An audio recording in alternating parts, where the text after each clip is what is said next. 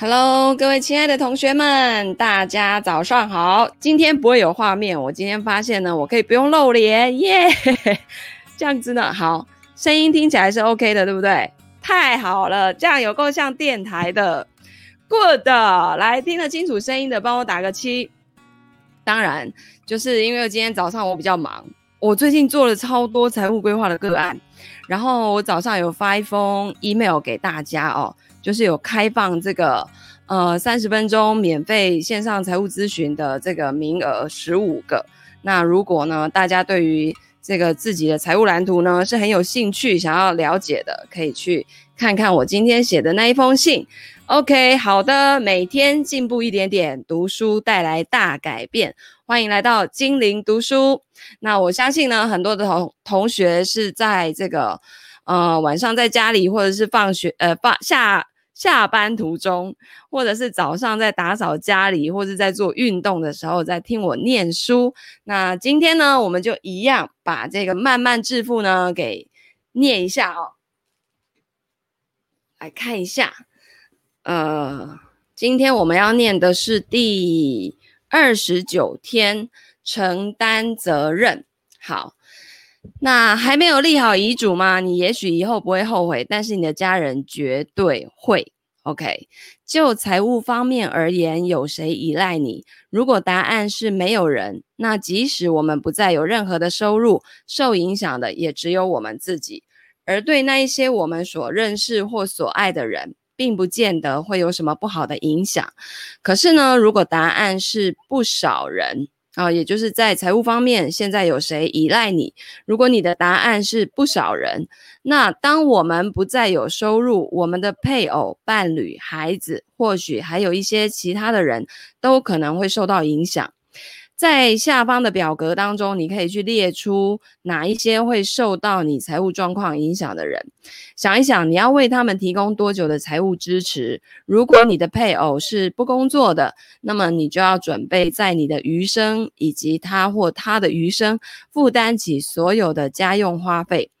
对于你的孩子呢，也许是负担到高中或者是大学，这些应该在你开始大学时期储蓄计划的时候便要列入考虑。我们会在第五十三天的时候讨论到这一方面的事情。然后呢，我们在第七十天也会讨论到你的遗产计划。另外呢，这一方面也会跟你的保险计划产生关联。我们呢会在明天来讨论。所以今天你要做的就是谁会依赖你，然后要依赖多久？你比如说像小朋友，那我们家的小孩，我认为他们十八岁就可以独立自主了，可以赚钱养活自己了。那么现在我们家大哥哥假设十二岁，那言下之意就是还有六年。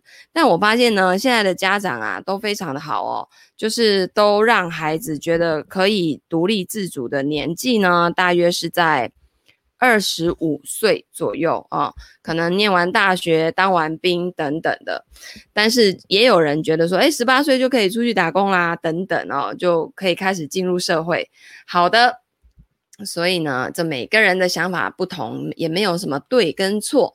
OK，好，那接着呢，我们就要进入今天的这个呃，凡事皆有出路的这一本书。那我们今天呢，要进入第七章喽，已经进入这本书的下半段了哦。那作者呢，给了很多个方法。包括昨天我们念的定义你的梦想。如果你找不到梦想，不知道自己该干嘛的时候，那你可以去听听昨天以及前天所。爸比，帮我接。以及昨天以及前天所念的这个内容哦。所以今天的第七章就是出发，不用等到准备好。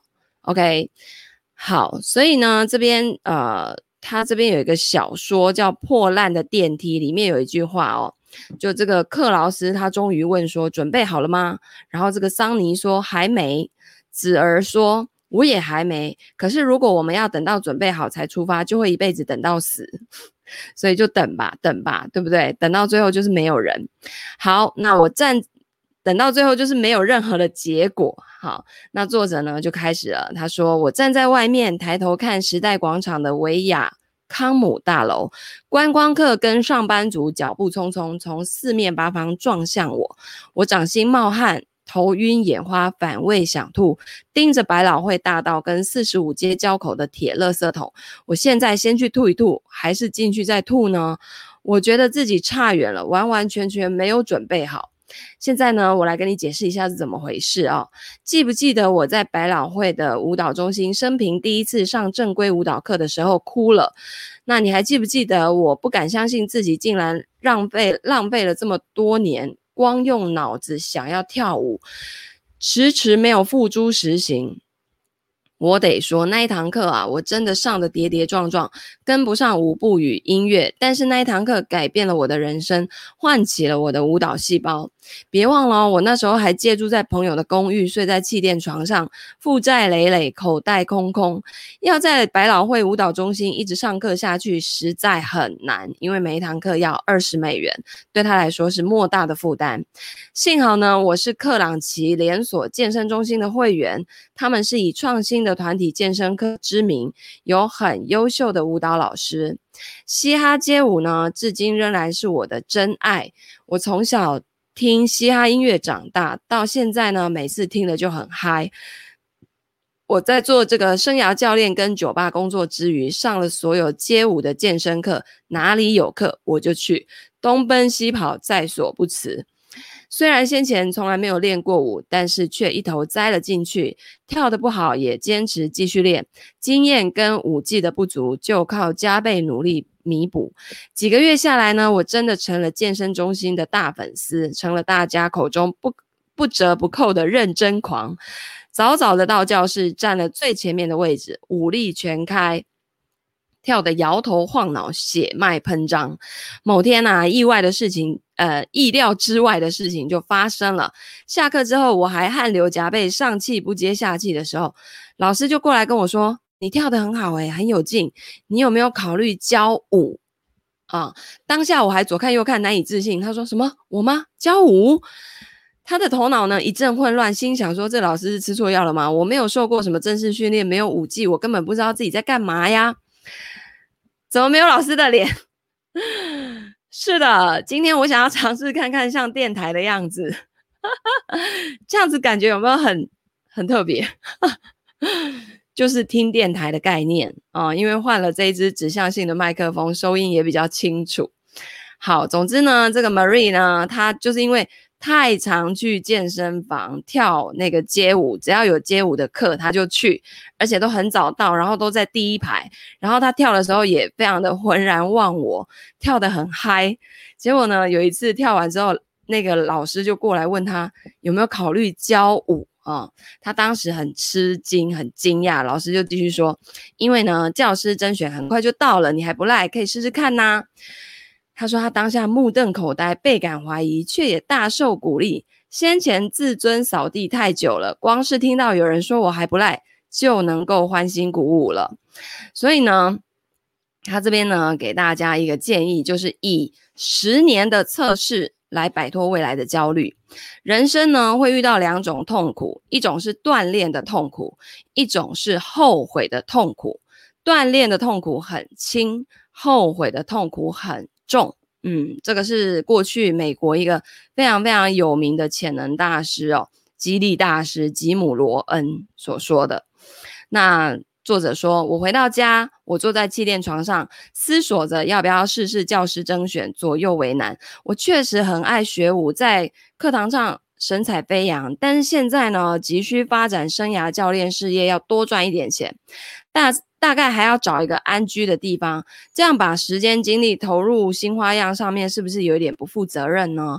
而且我在职场上连连失败第四年了，已经跟家人疏离，而且朋友呢无疑越来越不欢迎我继续借住下去了。我背负着层层的压力，要把事情搞好，要当一个大人，怕超怕追寻舞蹈之路又会害我更遥遥的落后，甚至毁掉我的前途。这时候呢，我就想问自己一个简单的问题了：十年后我会不会后悔没有这么做？换句话说呢，三十五岁的时候回顾二十五岁的自己，会不会后悔没有认真抓住跳舞跟健身的机会呢？答案是绝绝对对的会。我立刻打心里明白，三十五岁的我会赏现在的我一巴掌，而且是重重的一掌。嗯，我现在倒回去，我现在已经四十岁了嘛。十年前三十岁，那时候我刚生完老大，那应该再倒回去更刚那个入行二十五岁的时候。嗯，我会问我自己，如果没有进金融业，会不会后悔？没有抓住这个机会，我觉得应该会吧。因为金融业其实说说实在的，虽然我没有很喜欢他们那种销售金融商品的方式，但总的来说，金融业却让我去看到了这个世界金融运行的方式，还有财富流动的方式，以及呢，这个就是。怎么说啊？我在做任何的决策啊，或者是说，包括自己后面在创业也好哦，都会受到一些影响，因为你就会去看到整颗地球的那个概念，所以我觉得很好。嗯，如果没有进去的话，我觉得我现在也不知道在干嘛，我可能在卖鸡排吧，搞不好我是鸡排女王。我觉得我应该是卖什么都可以卖得很好的人。好，然后呢，未来焦虑这个词。是哦，对，但是我现在还要再问回去，大概是五年前，二零一四年底，对，大概二二零一五年初，当时我就决定我要转向财务建筑师这个领域。嗯，那时候呢，我其实没有想过什么十年后我会不会后悔，我应该是觉得我现在如果没有这么做的话，我已经就是快要活不下去，我在金融业已经能量都没有了，不能再继续这样下去。那一天，我做一个财务规划，然后我很惊讶，那个个案居然跟我说，他每天早上也是有在听我读书，然后他觉得我很有 power。我说啊，power 是霸气外露吗？他说不是，就是很有 power 的感觉。我觉得那个真的是正向循环了，就是客户给我的反馈啊，然后我在这整个财务建筑师领域当中不断的练习。不断的接受培训，也不断的培训别人，然后这这感觉就不是有一本书叫《艺术》吗？还是一类？忘了，反正里面就讲到一万个小时嘛。所以你要在一个领域成为专家，就是要花一万个小时的时间。但你那一万个小时，不是在做那种很 routine 的东西，而是在一直不停的练习那种有变化性的东西。像我们每一个个案都不一样，所以每一个个案都是学习的机会。然后呢，会一直不停的往上提升哦，这个才是真正的你要在一个领域呢，呃，成为专家的一个方式哦。那未来焦虑这个词指一般人往往出于对未来的担忧而没有好好的善用当下。不过呢，运用十年测试，我们也能把未来焦虑化为改变的重大契机。当我明白三十五岁的我绝对会后悔现在没有至少试试看教舞的机会，我转为设法尽力为甄选做好准备。我向许多教舞的老师请教，然后努力的编了一支舞，找出合适的音乐，一次又一次练习，再练习。所以啊，我就说啊，他真的很有趣。我上他的课，他那个网络线上课，上课之前就是那个 live 的团体教练，上课之前他都要先跳一段舞，然后就自己在那边超嗨的哦，然后在那边扭腰摆臀之后，然后就会开始上课这样。所以你也是会被他那种气氛感染哈，虽然我现在可能还办不到，我觉得那太嗨，好像不太符合理财频道，对不对？诶，也很难说嘛，对不对？我们这个不就是小白理财吗？号称讲白话文的一个财经频道嘛。好，甄选日那一天呢，我挂着过头的灿笑。呃，看得出很紧张，但还是把舞跳了出来。虽然评审列出一长串改待改进的地方，但是我正式成为代课的舞蹈老师。接下来呢，我开始模仿心仪的老师，包括舞蹈课跟健身课。我随身带着小笔记本，每当老师的讲法或是动作不赖，我就蹲下去做笔记，再站起来继续动作，竭尽所能学习怎么样去教课。我越沉浸于舞蹈跟健身的世界，就越安于自己的模样。这个小小进步别具意义，也开始影响生涯教练的工作。我能讲授得更清楚扼要、更热烈有劲。然后某一天，我接收到事业之神不知道来自何方的小小讯息，寥寥几句的珍贵讯息。不过，在我讲出来之前，要先做一点背景的补充。异类玩具岛的启示啊，这什么意思？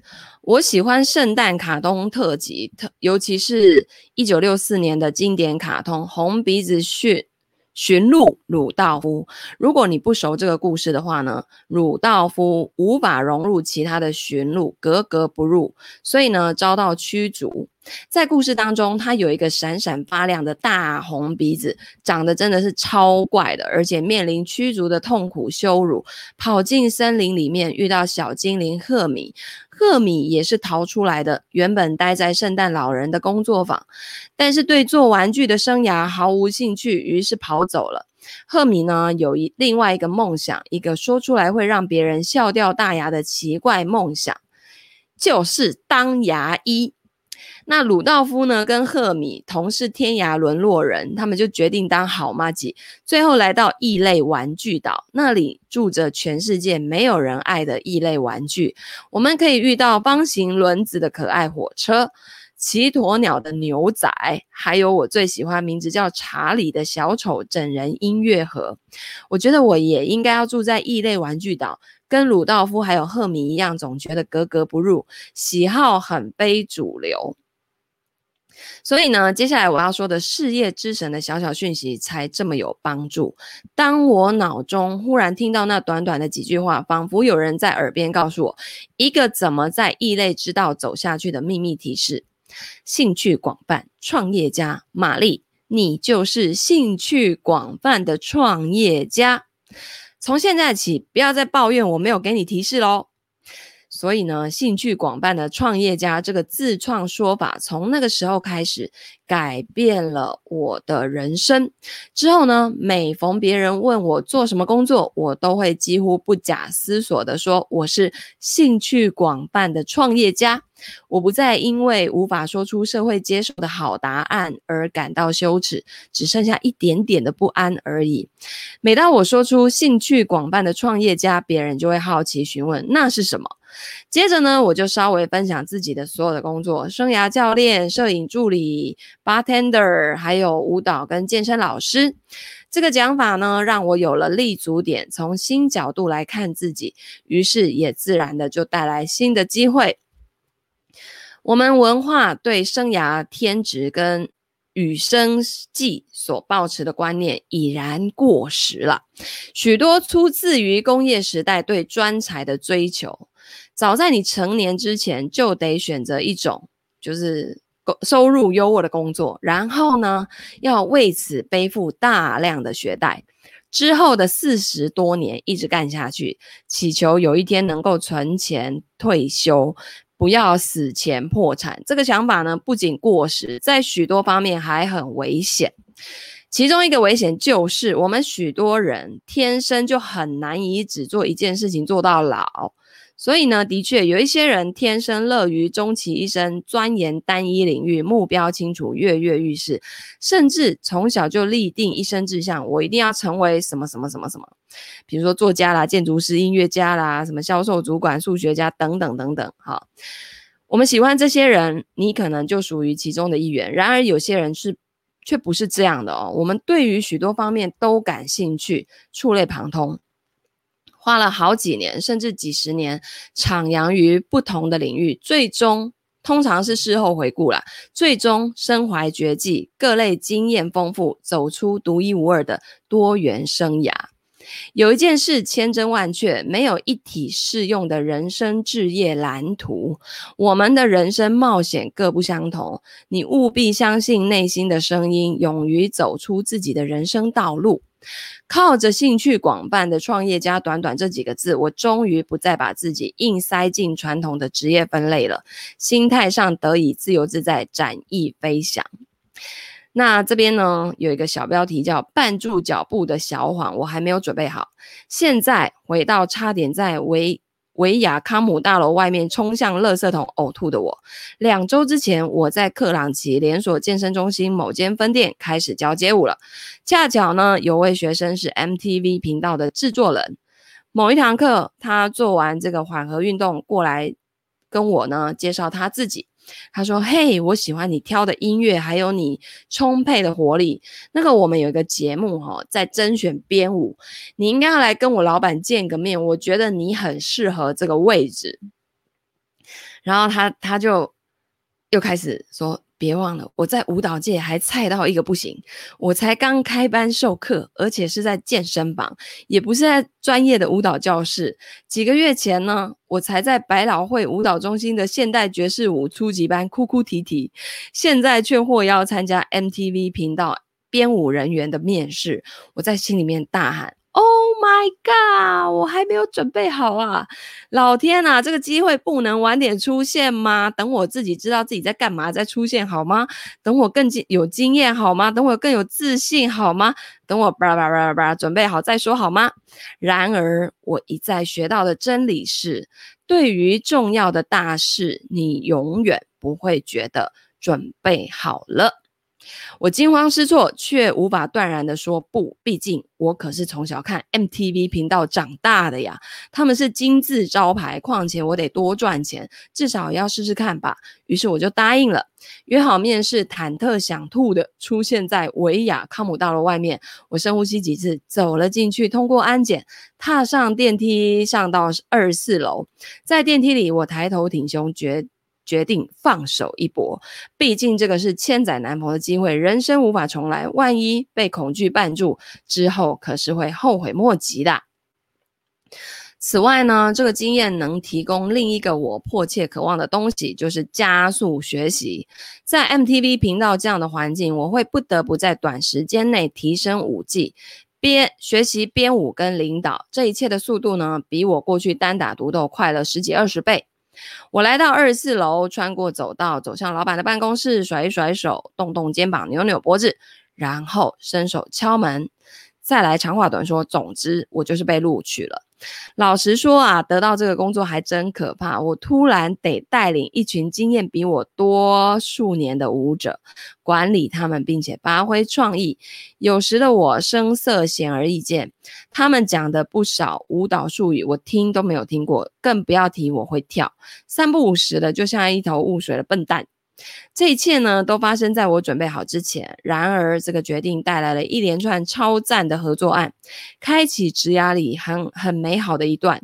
由于这个抉择，后来我拍了很多健身舞蹈影片，替广告编舞，成为 Nike 运动员，走访各世界各地。如果说呢，这个没有准备好就出发的决定，深深影响了我的事业跟人生，绝非言过其实。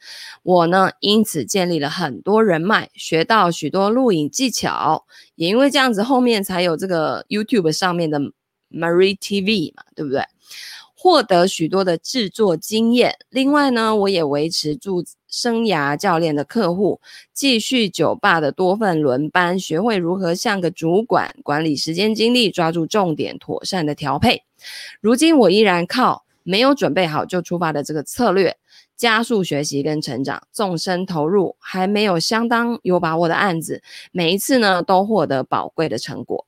在 Marie TV 里面呢，我访问了全球极富创意的成功人士，他们通通都分享了没有准备好就出发的故事。我敢说，你自己也有这样的经验。你是不是曾经跨越我还没有准备好的谎言，得到了最宝贵的成长跟进步呢？虽然恐惧不安，虽然犹豫不决，却依然决定前行呢？我猜你一定有这样的经验，因为这里有一个真理，就是所有的进步始于大胆的决定。个人进步、专业进步、集体进步、社会进步，通通都始于一个人决定行动。站出来，喊出声，迈出步伐，行动通常远早于任何成功的迹象。另一个多数人没看到的重点是，行动先于勇气，行动才会带来勇气，而不是先有勇气才会来行动的。OK，那行动呢，也带来干劲。你不是坐着等启发，而是靠行动激励，激励你继续的前进。嗯，也是因为我一直行动，然后一直跟客户在互动，所以他们给我的反馈就让我呢，激励我继续往这个领域继续走下去。哦，否则呢，老实说，一开始要跟客客户沟通这样的观念啊，以前我又没有用利用网络的方式，是是比较要花比较多时间，而且效率相对没有这么好的。哦，那也是因为客户的反馈呢，让我觉得嗯，一定要继续的做下去。那现在呢，想一想健身，你有时候会不想要健身，甚至非常不想，而且脑中暗藏的声音说我不想健身了，好累哦，明天再健身。然而呢，如果你就是穿上运动鞋开始动作，事情立刻不一样，另一股强大力量涌现，短短几分钟内，你就会干劲十足，十足神采奕奕。一连健身几天，然后砰，骨牌效应展开了。你不用花多大的力气，就会开始渴望健康的食物，多喝水，也许甚至迫不及待的想展开下一次的健身。任何创意工作都有这样的现象，只要动了起来，往往都会继续动下去。做了之后，往往会继续做下去。因此呢，没准备好就出发，就是初入哲学的重要环节。当你没有准备好就出发，能消除惰性，获得冲劲。这适用于方方面面哦。冲劲是秘密武器，而获得冲劲的唯一办法就是不要理会你脑子里面我还没有准备好的声音哦。比方说，像以前我当主管的时候，然后我我会去看谁有潜力。那当我手上有好的资源要给他，他可能呢是需要去嗯做一场简报，或者是要去。总之就是公开的去做一件事情，那你会发现有一些人他注定会成功的原因就是他会立刻说好，没有问题，但是有一些地方我不会，我会需要学习。那有一些人呢就会马上这个会怎么样，那个会怎么样，就问东问西，然后最后犹豫不决。那像这种人呢，我通常就是直接把他冰起来，好不好？拎走嘛，没有这么多时间等你哈，所以呢，我就继续把这个资源安排给。有有冲劲的人，好，所以呢，很多人就因为这样子而流失机会，自己都不知道哦。财神爷都来敲门了，都还不知道哈。好，那知道为什么吗？因为那个声音就是狗屁，在你脑海脑海里面，我还没有准备好的那个声音就是 bullshit，像是一只小小寄生虫。怠惰，哀哀叫，固步自封，吸掉生命力。那个声音老是说你还没有准备好，说你不想做，说你没有办法做，说你没能耐，说你不够好。但是那个声音既不是你的，而且是错的，只是你容许那个声音哀哀叫。小心一点哦，那个声音很狡猾，竭尽所能，看似合理的谎言把你困住。哦，他会说现在时机不对啊，哦，要等到怎样怎样的时候啊？现在开始的话呢，我会犯一大堆错误，我没有相关知识，我还没有完全计划好，除非我知道怎样怎样行得通，否则不能冒险。那你就谢谢吧，你就好好坐好，坐在原地，什么都不要做就好了，只要呼吸就好了。我都觉得干嘛还要呼吸呀？就不要呼吸啦。我真的没有办法，实在是太扭捏的那种，我真的是没办法哈。然后那个声音只有一招，就是成天贬低你。但是呢，不要被骗了，你越快学会抛开那个声音，就越有能耐找到出路。那怎么样做好还没有准备就出发呢？有三个诀窍啊。那其实意思就是不要再想了，做就对了。做什么都好，你去寄一个邮件也好，报名个课程也好，拿起电话也好，你去安排会议也好，去展开对话都好。正因为这样子，我才会在第六章强调你的梦想必须具体可行，而且可以衡量。不要再说我要更长旅行，而要说今年夏天我要去哥斯大黎加冲浪。当你的梦想明确，再来的步骤就会一清二楚了。下列呢是实现没有准备好就出发的几个诀窍。第一个诀窍就是不要让拖延伪装成研究跟计划，研究个屁呀！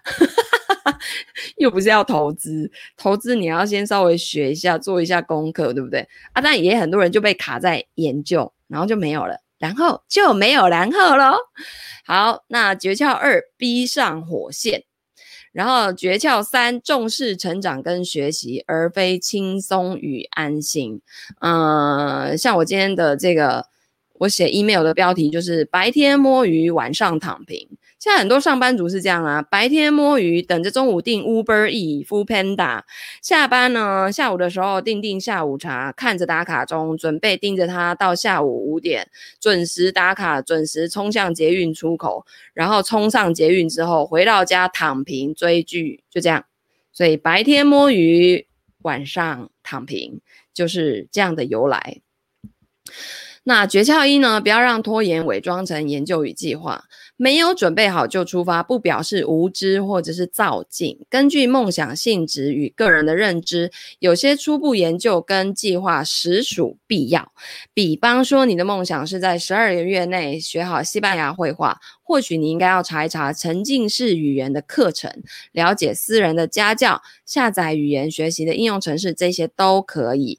可是要小心，大量的研究跟计划时常是拖延的一种招数哦。你可能会花上数周、数月，甚至数年来准备，但却没有任何进展。研究格外的危险，线上研究尤其是这样。我自己呢，就有太多次花数小时到数天陷入研究的泥沼。要记得，你不必知道梦想的各层各面，不需要预先想好所有的步骤，所以不要再躲在书本跟网站的后面了，而是要行动。你看再多的书都没有用，书要把它用起来，是用书，不是看书，好不好？嗯，很多人呢，就是读了很多书，但是你可以看到他的去年、今年、明年也没什么样的特别的变化。好，但有些人只看一本书。他一整年就只针对这本书里面讲的那几句话，极致的践行，然后就做到一个很大很大的不同的改变了。好，所以呢，呃，就是敲定会面啊，哦，实际的对谈，你会进步的更快更多。在你准备好之前，先出发吧。如果你一定要。研究，那麻烦抓重点哦。网路啊，很容易造成分心，耗用最宝贵的资源，就是你的时间跟精力。你的目标永远应该是获得下一个步骤的资讯，仅此而已。也别想依赖意志力，广告啊、通知、信件跟新闻快讯的诱惑远远更加强大。反之呢，你要定下清楚的研究目标，譬如说你想学习，找到确认从事的那一件事。定下研究的时间，然后设定定时器，取得所需的资所需的资讯，就立刻展开行动。诀窍二：逼上火线，设法压上你的时间、金钱或是自尊。如果不行动，就会有令人痛苦的实际后果。认知心理学跟决策理论指出啊，人类有所谓的规避损失，意思就是我们偏好避免损失，远超过获利。假设你呢掉了二十美元，可是会超级心痛。可是你如果捡到二十美元，倒不至于欣喜若狂。一个方法就是投入金钱。我的职涯早期很怕当众演说，但是我知道这个是很重要的技能，所以呢，我参加当地的演讲会，会费大概是五十美元。那这个呢，对当时我的我来说，很像被扒了一层皮。如此一来，我除了想要提升演说技能，更不希望这笔钱被丢进去水沟里面。那我参加演讲会的时候呢，跟大家变熟，这也是把我自己逼上火线。因为缺席会让人惭愧跟不好意思，我靠这样子逼自己多多参加，或者是呢，利用数位工具，有各式各样的问责应用程式，你可以搜寻 Accountability APP。然后呢，加上现在的年份，你就会看到琳琅满目的选择。基本的规则是你设定目标，然后呢，再设定没达成的罚款。有些应用程式甚至可以设定把罚款会给讨厌的人、团体或机构，这个是损失规避的进一步运用。无论你用什么方法，这有助于拖呃避免拖延，不要拖了啊，火烧屁股了。现在就请你立刻行动。诀窍三：重视成长与学习，而非轻松与安心。许多如同许多白手起家的创业者，我在事业起步的前几年，也是什么事都自己来哦，行销、服务、规划、开发票、更新网站、设计内容、也邮件联络、客户服务，诸如此类。最后呢，到了临界点。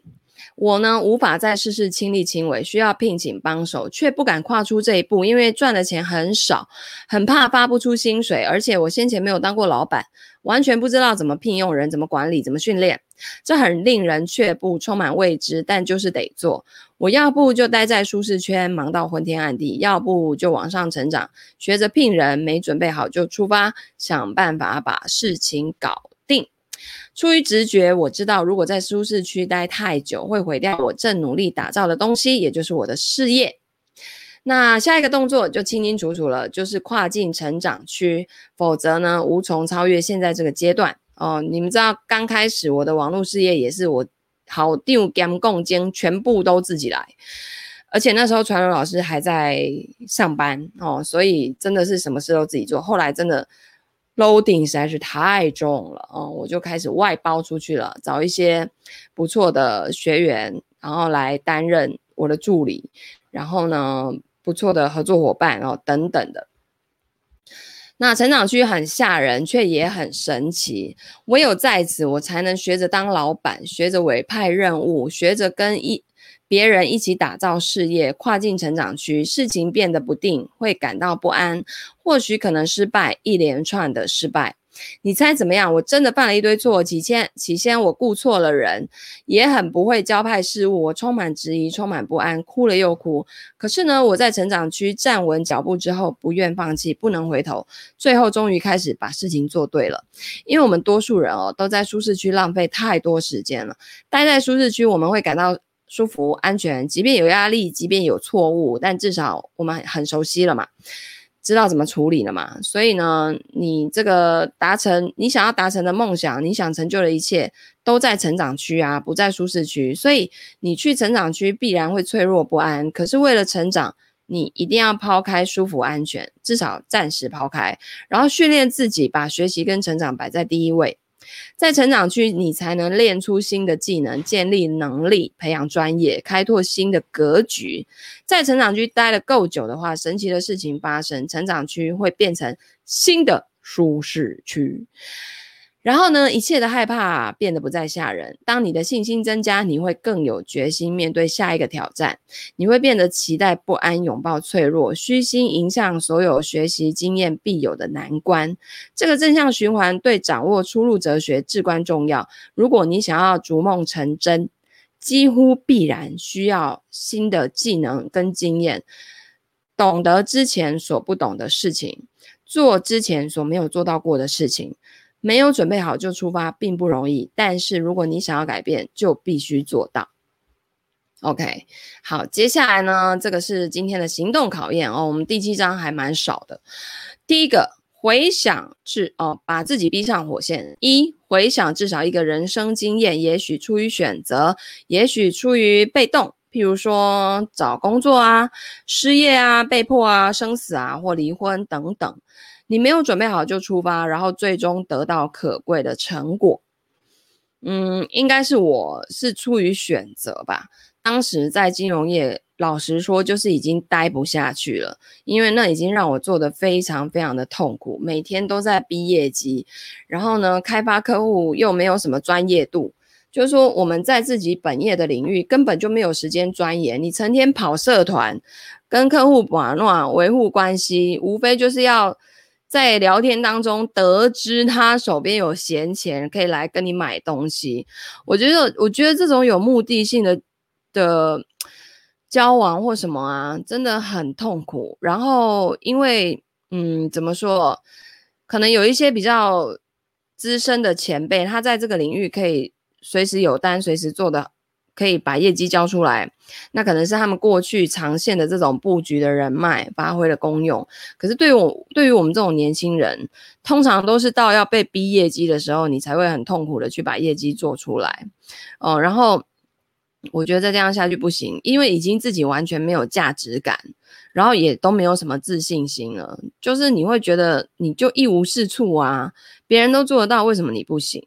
但实际上啊，是因为你就不适合在这个领域用这样的模式服务客户嘛，对不对？像我现在，你要说我不在金融业吗？我还是在啊，只是我的那个方式模式完全不一样嘛。那个我真的没有办法想象，怎么可以得到这么大的翻转哦？就是我做了我喜欢做的事情，我觉得对的事情。好，第二个，回想哪一次你迟迟不肯行动，自认为还没有准备好，但是当你行动的时候，却心想没那么糟嘛，我怎么不早点开始呢？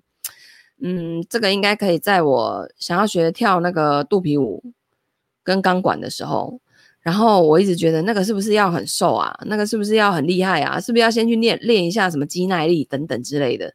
但是我后来还是去了，然后就想说，嗯，我那么肥，还是上得了那个杆杆子吗？而且还可以用肥肉这样卡在那管子上，虽然痛的要死，但是就不会流下来。然后肚皮舞的话，嗯，我本身肚皮就很大嘛，所以就嗯还不错。还挺会扭的哦，所以讲到这个，我最近又想要去学一些舞蹈课了，把我的舞蹈细胞找回来，真的是，哎呀，哎呀，所以老师也是人哈，也是会会在某一些领域会怠惰的。好，第三，快问快答。关于你的大梦想，你知道在你准备好之前，务必采取哪一个行动，哪一个步骤最先跃上心头，哪个令你退却？但你知道呢，能立刻换来突飞猛进的可怕行动是什么？写下来，然后大声念出来。我的大梦想啊，就是要把呃财务建筑师的这整个培训体系变成证照。有点像那个国外那个 CFA 啊，还有那种什么什么什么什么财务规划师的整个整个的协会啊，以后就有财务建筑师的那种嗯会议，然后然后然后就是每年可以在亚洲区、美洲区、什么欧洲区各来各来几场这样子很大场的。然后我要先做好哪一个哪一些行动呢？就是因为我网络做久了哦，很多时候呢跟人的接触就越来越少。所以呢，今年开始，接下来我会去报一些课程，然后是这种线下课的，然后可以去连接一些呃人脉的，然后也可以从他们身上学到东西的。嗯，其实我已经开始行动了哈，只是还没有结果，所以所以就先不跟大家说。好，第四，你如何靠时间、金钱或是责任，如同。正向同侪压力或是歉疚感，然后去逼自己朝梦想跨出一大步呢？现在就把自己逼上火线，展开行动。嗯，我觉得我好像已经在行动了。但是如果是运动方面的话，我要怎么样去把自己逼上火线呢？难道要肥到九十公斤吗？好，这个好，我接下来十一月就开始去找舞蹈班。每当你面对影响人生未来轨迹或梦想最终成果的关键决定，不妨采用十年测试或五年、十五年、二十年测试，视情形而定。问自己：十年后我会不会后悔没有这么做？很多人只靠逻辑理性去找答案，但是你不要犯这样的错误哦。如同第五章有关恐惧还有直觉的讨论，你要留意自己的感觉，身体蕴藏着智慧，会帮你找到出路的。留意这个问题激起的内心情绪。好的，我们今天念完了第七章，那明天的哦，明天早上不行，明天有这个财务建筑师实战实战班的这个培训啊、所以呢，明天暂停一天。然后第八章呢，我们是要讲只求进步，不求完美。很多人哦，就是被这个追求完美给害死了。哪有什么完美啊？这世界上没有完美的东西。只有不停的越来越好的东西，OK？好的，那如果呢，你很喜你很喜欢听这种自我成长的书籍啊，然后听我中间跟大家这个打打屁聊聊天呐、然后呢，分享我的最近的一些呃日常生活经验啊等等的哦，然后又有这种财经资讯的话，下一本书我打算要念那个什么。什么薪水十趴变有钱人那本书，那那本书听说也是理财圣经是吧？在国外也流行好多年，而且作者已经过世很久了。然后这样的书可以一直流传到现在，有它一定的厉害程度，好吗？所以呢，欢迎你按赞、留言、分享、转发给你喜欢读书的好朋友哦。那我们就下次见，拜拜。